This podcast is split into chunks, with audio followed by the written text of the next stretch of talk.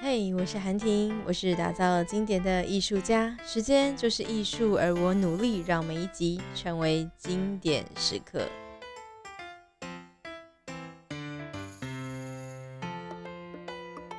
这一集呢，我们要聊聊什么？一样是与人同赢，毕竟它有二十五章，应该还有一段时间，然后我们才会把它读完。这次我要跟大家分享的是，我们好像是在第二次的读书会，所以好像应该是去年的事情了。我们聊到了这一章叫做电梯原理。他说这样子做，你会决定人际提升或是沉沦。那怎么做，我们才可以真的是提升，而不是沉沦呢？那我觉得这边很特别的是，他说的是提升，是指说，诶，我让我的朋友们提升了他们的价值，或是还是拖他们一起，就是往底下沉沦，所以是带着别人的一起的感觉啊。这里啊，我在一开始的时候，我看到一个东西，我觉得很有趣。嗯，有一个老师说啊，他遇到了一位学生，他说，诶，这位学生他叫路易斯，然后。他每天下课之后呢，就决定就在家里面，然后什么也不做，然后就写信回家乡。日复一日，他唯一的活下去的期盼就是希望能够接到他在某另外一个州的朋友写来的信。后来那个老师想出了点子，他把它叫做赞美俱乐部。他说，每一天，不论你是在什么时候的时候，都要呢来做赞美。每一天你要跟三个不同的人说句诚恳的赞美，如果你愿意，可以增加次数。但是如果要达到及格的标准，你必必须每天连续三十天，每一天都要赞美至少三个人。在三十天的实验结束之后，就你的经验写一篇文章或报告。哦，对了，别忘了要观察一下周围的人们有什么改变，然后还有自己的人生态度有些什么样的变化。听到这里，你有没有觉得好像蛮熟悉的？看完之后，我当时候在我的脑袋里面啊，第一个浮现出来的是叫做感恩日记。你有没有曾经呢有接收过你朋友的讯息，或是他正在写，或是他邀请你一起写？他说每天呢都要感谢三件事情。其实那时候一开始啊，我听到感恩日记的时候，我就觉得真的每天都会有三件事可以感谢吗？然后呢，跟我说那个朋友，跟我分享感恩日记的朋友，他就说，任何事情都可以感谢啊，公车准时来，让你准时不要迟到也是一种啊。嗯，今天能够睡得很美好，包含连呼吸都是一种感恩。我就觉得他是不是有点走火入魔了？你有写过感恩日记吗？后来那一次，我好像短暂的尝试几天吧，还是几周，然后我觉得很有趣。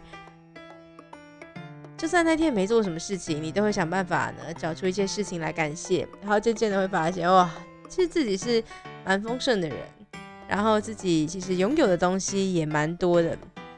所以如果你没有写过的话，可以建议你试试，呃，可可能不用太久，你可能可以试个一个礼拜，或是最近很流行那个二十一天，还是流行很久了，二十一天就会成为一个习惯，所以你也可以练习二十一天的感恩日记。自然而然之后，你就不用写下来，在心里随时随地都要感恩，然后都会感恩。我觉得这个赞美俱乐部啊，跟那个感恩日记呢，倒是蛮像的。然后这也跟我看过的一部电影很像。我在我大学一年级的时候，因为参加了一个协会的志工，在他们的一个营队里面呢，他们就有提到，嗯，一个电影。这个电影很有趣，她是一个小女生，然后。那个老师告诉她说：“你可以做一些事，什么事情改变这个社会？”后来他决定，他每一天要帮助三个人，然后他不求回报，但希望这三个人才可以再帮助下一个三个人。后来那个小女孩过世了，然后在她在台湾就想要公祭的时候，但在那边我不知道是告别式还是什么的，反正在那个晚上。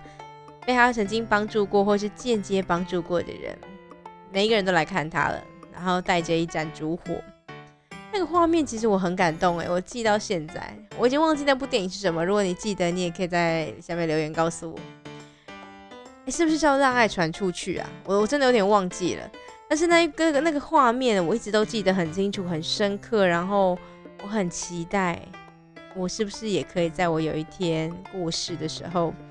嗯，在我告别式那一天，也会有这么多的人走到我的告别式里面，然后说一句说，哎，韩婷曾经对他做什么事情，然后他想要谢谢我。我我没有太求回报，但是我只是觉得那个画面蛮美的，就是你你我如果帮了你，你不用对我做什么事情，但是只要在我结束生命的那一天，也许给我一个感谢，我就觉得这生命很圆满。哦，我觉得这蛮像的啦，就是都是一样的逻辑，然后帮助别人，只是用不同的形式。哎，你会说啊，赞美也可以叫做帮助别人吗？当然可以啊，为什么赞美不能够叫做帮助别人呢？嗯，我们这边说的赞美不是那种很虚无缥缈，说哇，你今天好美哦，哇，你今天表现的很好哎。在书里面有提到啊，他说赞美其实呢，嗯，是根据对方的。客观的特质或是优点而来，这是是值得被赞美，即使那是你的敌人。所以赞美并不是一个伪善的行动，想办法找出一个然后东西跟他聊，并不是这样的。他是要真的看到一些特别的事情，或是他的优点，或是他具体的。所以以前我的老师在训练我说，你要赞美别人的时候，他说你要说的很具体哦，比如说，哎，你今天穿这个衣服的颜色真好看。让你的皮肤特别显得白皙，或者是让你的气色感觉特别好。哎，你的头发这卷度好美哦！你去哪边烫的？你去哪边做的这个头发呢？他说的很具体，说的很明确。然后，如果是一件优点的话，我说哇，你最近真的表现的很好。你上次在某一个地方，然后做了一件事情，帮助到所有的人，就是像这种都要写的非常的具体，然后。让对方也知道，哎，他做了什么事情被感谢。我猜啦，有没有可能因为这样子，好想要获得下一个感谢，那个对方就会一直重复这样子好的事情？这是这是我的猜测。我我我，因为我的本业其实不是念心理学，所以我只是觉得好像会这样。就像你知道，妈妈被称赞说哪一道菜特别好吃，哎，会不会那道菜就会出现在餐桌上一个礼拜？每个人都需要被获得称赞，每个人都希望被欣赏。但是总会有人得先起头，有人得先开口。而你愿意成为那个开头或是起头的人吗？如果愿意的话，我觉得要不要试试跟我一起从明天开始，好好的赞美。一先从一个人也可以啦，或是你要从三个人也可以。如果你赞美了，那感受一下对方跟你的关系，然后可以再来留言跟我聊聊，或写 email 给我都可以。嗯，他说呢，除了前面的赞美之外，他说还有后面几个你可以在你的朋友身旁扮演的角色。他说有些人呢，他会从你的生命当中帮你加分。这个加分呢很特别，他说他会让其他人的生活更快乐，然后更愉悦，就像这首歌一样。我今天跳这首歌呢，特别的轻快，然后特别的快乐。也是希望想说，至少这首歌，至少我就算我的内容不是这么的 OK，或是你不是这么的收获，至少这首歌可以陪伴你度过这么美好的时光。今晚听完这首歌之后，感觉呢很棒。啊，所以呢，这是一个，如果你想要成为一个加分者的话，你要通常你需要一点刻意的用心去做，因为你要增加别人的价值，通常需要慷慨的奉献自己。想说啊，所以我要做很多事情吗？No No，尽量呢在你的能力范围之内，然后去帮助别人，或者是成为别人的朋友。你想象一下那个朋友的感觉是什么？是不是好像有一个人可以无条件的，或者是有条件的，或者是他信任你，所以呢他愿意帮你做一些什么事情？想象你想要的、喜欢的朋友是什么样的感觉，然后尽可能的成为别人的朋友。当然啦，也有人呢是想要当个没心眼的朋友，然后什么都不求回报。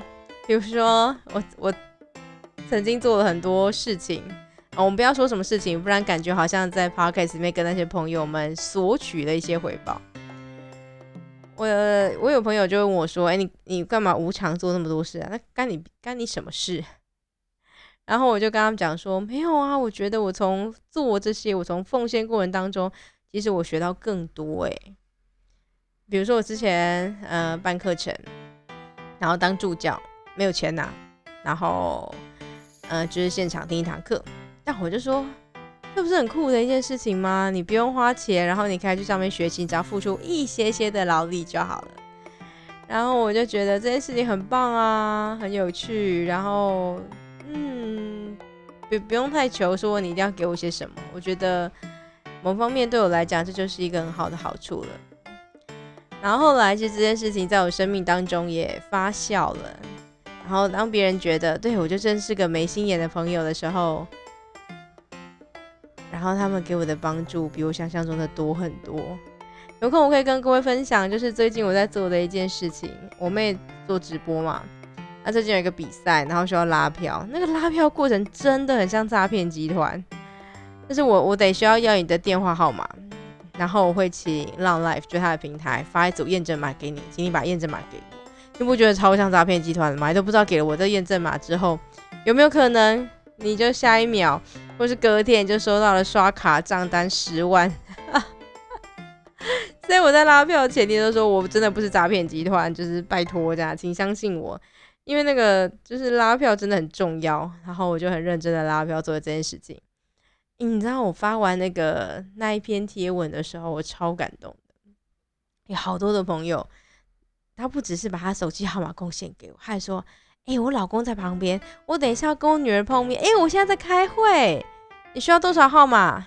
来，我都给你。”然后还有人呢，已经没有跟他没什么在跟他同学联络，他说：“没关系，我帮你问一下我同学好了。”或是刚刚就有人说：“哎，我帮你转贴我的 Facebook，我帮你转贴到我其他朋友的群组，希望可以帮你多拿几个号码，然后多几个机会。”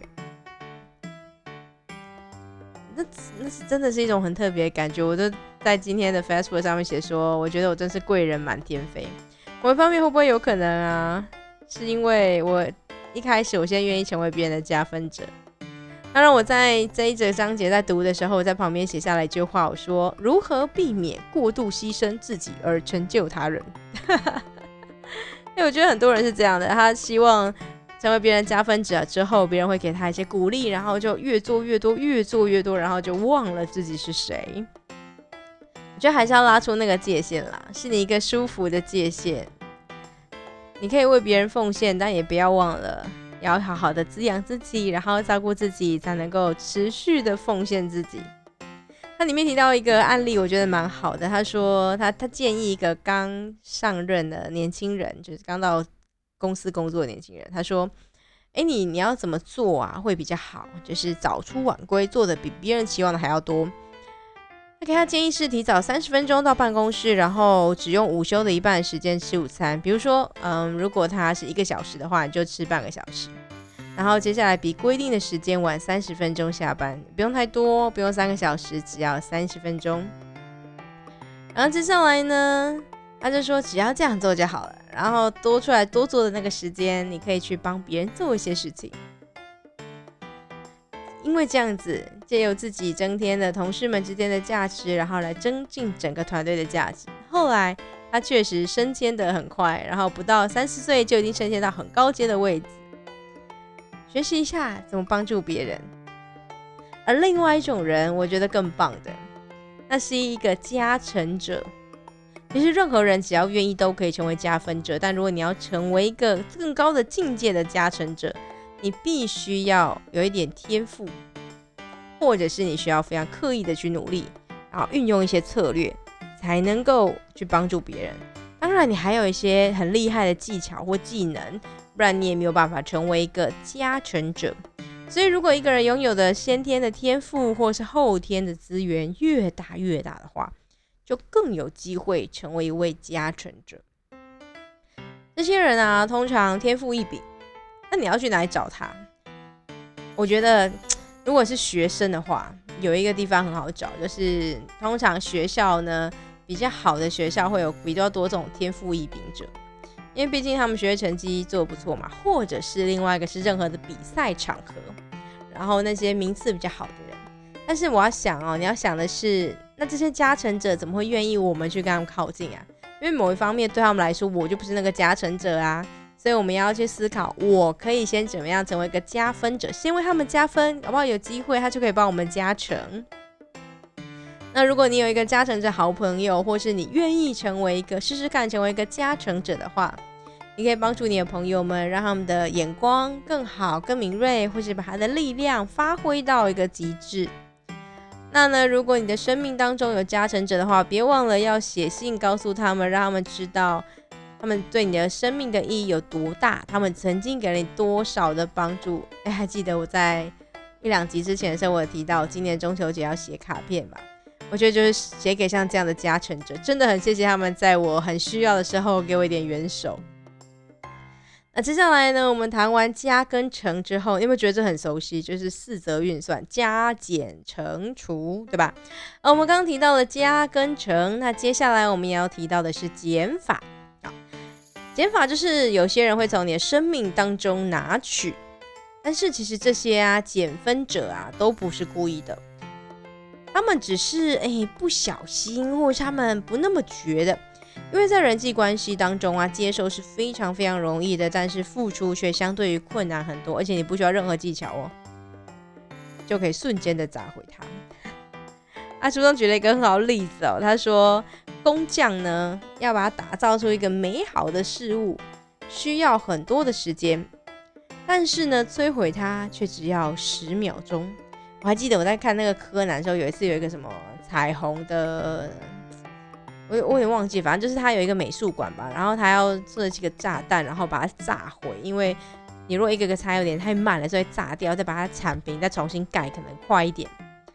哦，那一刻我就非常印象深刻，因为炸弹嘣，然后就砰砰砰砰砰，十秒还是三十秒，整栋大楼夷为平地，我觉得真是一个太酷了。他可能要花两年、三三年的时间才可以盖好一个这么大的大楼，然后却在很短很短的时间里面，然后就摧毁了它。看到的看到这句的时候，我就立刻想起那个画面。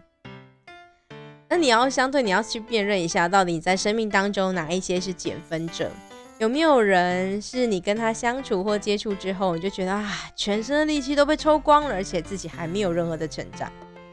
如果有的话，嗯，你可以容忍他们，或是你想要远离他们都可以。嗯，或许我们是朋友啦，所以所以减分者是可以被容忍的。但是有一个有一个，接下来我们要谈的这个叫做掠夺者、分化者，它的嗯名词叫分化，但我在上面注记就是加减乘除的那个除，听听看有没有觉得很像那个除。他说，分化者跟简化者其实不太一样，他们拥有强大的破坏力，因为他的负面行为都是故意的，他们加害别人，让其他人表现比自己还糟糕，所以他们看起来比较优越，或是感觉比较好，不觉得很妙吗？就是呢，这种人就像是美女可能会找胖子当朋友一样，因为在他们旁边拍照看起来比较瘦，所以呢，我觉得这是很特别的，就是这种掠夺者或是分化者。如果你真的身旁有这种人的话，请你，请你，请你尽可能的避开他们，因为他不会对你的生命中造成什么好的结果，甚至有可能让你的生命向下沉沦。所以，如果遇到他的话，记得辨认他们，然后离开他们。当然，减分者要不要离开，我倒觉得那就是看你自己跟他交情喽，因为他们真的是不是故意的嘛。他朋友难免有点缺点，想想看你可以怎么包容他。如果不是太大的结，呃。叫什么？不是太大的影响。然后呢，你又觉得你是跟他是好朋友的话，我觉得倒是可以留下来。啊，接下来呢，最后一件事情就是，如果可以的话，请成为一个鼓舞者。你要每天的鼓励别人。所以他一开始还记得我们提到赞美这件事情，其实你一个很微小的赞美就可以鼓舞别人哦。发现他的优点，然后告诉他，然后让他感觉到。我们常常讲一句话说：“哎，我对你做这么多，啊，你怎么都没有感觉啊？我对你做这么好，啊，你怎么都没有说声谢谢？”有时候其实我们会误会了，以为我们做了别人就会感受得到，但是其实不一定。有因为而且有时候我们做的不一定是对方想要的，所以这件事呢，我们也可以再思考一下。然后成为一个鼓舞者，然后多多赞美别人，然后让他感受得到你的用心。那这是鼓励，然后跟感谢的力量。如果愿意的话，我们可以一起来试试看。然后还有一件事情是，不论在怎么样当中，别忘了都要做一些很正面的事情，这是鼓舞者要做的事情。比如说，在一个很负面的环境，永远成为那个先开口的人，永远成为那个说谢谢、说别人好的那个人。呃，鼓舞者会了解生命没有彩排，他不能重来，所有一切要帮助别人的一切，不用挑一个好日子。鼓舞者会知道当下就要立刻行动。没有比现在更美好的时刻了。你想要成为一个鼓舞者吗？如果你愿意的话，不如现在先鼓舞我好了。帮我留下一个评分，五星的评分，然后给我一点意见好吗？不论是好或坏都可以。希望呢，你可以成为我一个很棒的鼓者，然后你也可以成为我的加分者，或是如果你愿意的话，成为我的加成者，告诉我说，哎。在我的 podcast 里面有哪些是你听到觉得很棒、很不错的地方？有哪些是你觉得还需要调整的地方？在这个章节的最后，他说：“每一个人都有能力成为提升别人的人，你不需要有钱，不需要是个天才，不需要万事俱备，但是你只要做一件事情，叫做真心的关怀他人，而且发挥了那个提升的行为，就是鼓励或感谢。哎，你有没有发现？”这本书一直在讲的叫做真诚，在讲的叫做真实，所以别忘了盘点一下自己，很诚实的面对自己。我自己有哪些表现是加分者，是减分，或是加成，或者是掠夺者、分化者，还是做了什么事情成为一个鼓舞者？发现哪些行为是减分、是掠夺、是分化，那就先不要做了呗。那呢？你觉得哪一个呢是可以帮你加分加成的，或是你做了哪些确实鼓舞到别人？请把这些事情记录下来，然后提醒自己能够多做。那我们今天内容就到这结束喽。当然还记得，如果愿意的话，鼓舞我一下吧。那我们就下次见喽。